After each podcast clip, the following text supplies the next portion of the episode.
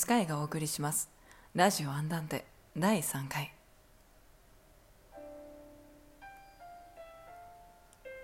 皆さんこんにちは。スカイです。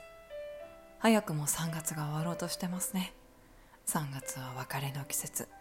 4月は出会いの季節と学校や職場など皆さんの身近にもいろいろな変化が訪れているかと思います。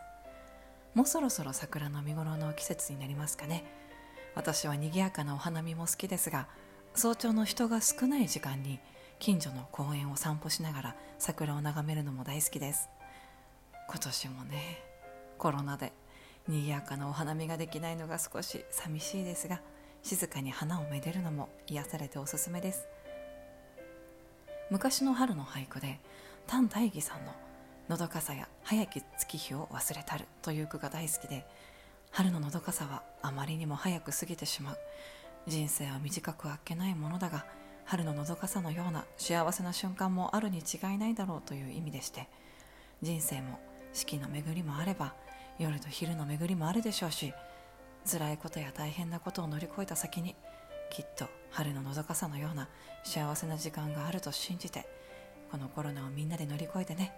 来年は来年こそは心置きなく春を満喫したいものです。さてさて先日のラジオトークにてトークテーマなどを募集しておりましたらジェオルさんからお便りをいただきました。ありがとうございます、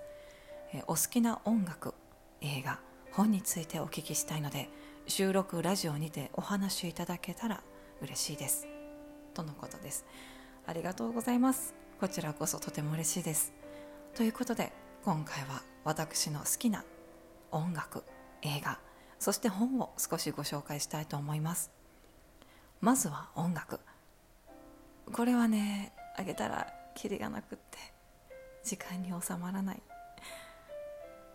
うん大体のものを大まかにお話ししたいと思います、えー、邦楽洋楽パンクからロックジャズクラシック現代音楽。音楽は全般的に好きで自分は雰囲気で聴いてしまうんですよね。特に、えー、私はギターが好きでジャズギターや、えー、あとは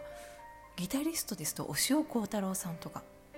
ゲーム音楽ですとクロノクロスの BGM を手掛けた、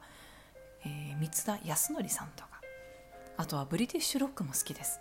王道のビートルズと有名なオアシスなど学生の頃はよく聴いて影響を受けました。結構ね昔の洋楽が好きかもしれません。邦楽ですと最近は星野源さん優里さんをよく聴いてます、えー、たくさんご紹介したい音楽はあるんですが今日は特にその中でも最近お気に入りのものを一つペンギンカフェオーケストラです。こちらは1976年作曲家でギタリストのサイモン・ジェフスによって結成された現代音楽のオーケストラとでも言いましょうか。現代音楽って個人的にはとても堅苦しい印象があったんです。もう誰にでも聴きやすい作品になっていてバイオリンやオーボエの他に民族楽器とかサンプリング音源なども駆使していて環境音楽的でありながらユーモアあふれる曲調がとっても可愛らしくて気に入ってます。個人的にこの曲を聴いているとどんな天気にも合うなってあと気持ちをニュートラルにしてくれる曲だなと感じてて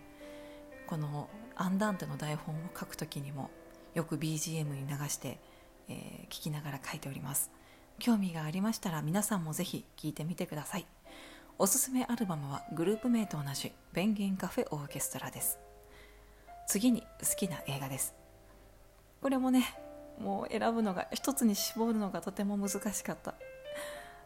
それぞれのジャンルにおいて一番好きがあるものでして悩んだんですけれども最近久々に見返したものから一つ。1988年に公開されたイタリア映画「ニューシネマ・パラダイス」です。この映画を初めて見たのは確か10歳ぐらいの時かな。私の母親がですね部類の映画好き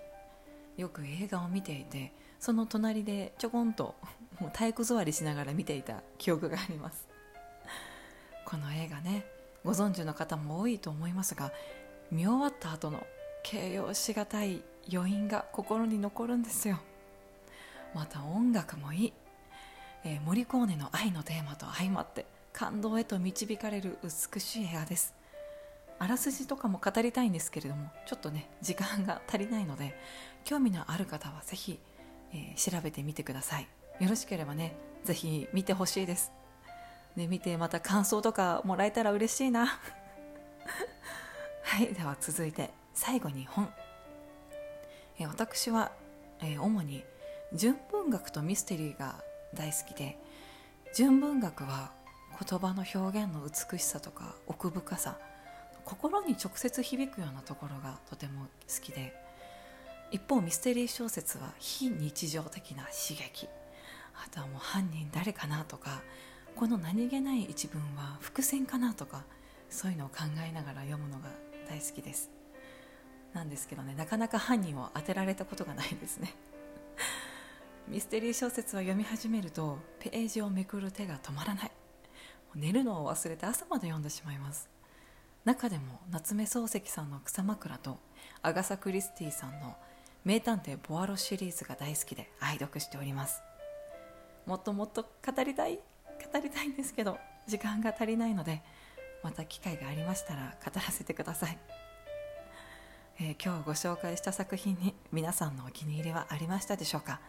また皆さんのおすすめの作品や隠れた名作などありましたらどんどん教えてください、え、質問箱コメント欄ツイッターの DM など随時募集しております。またトークテーマも募集しておりますのでどうぞお気軽に。では本日も最後までお付き合いいただきありがとうございました。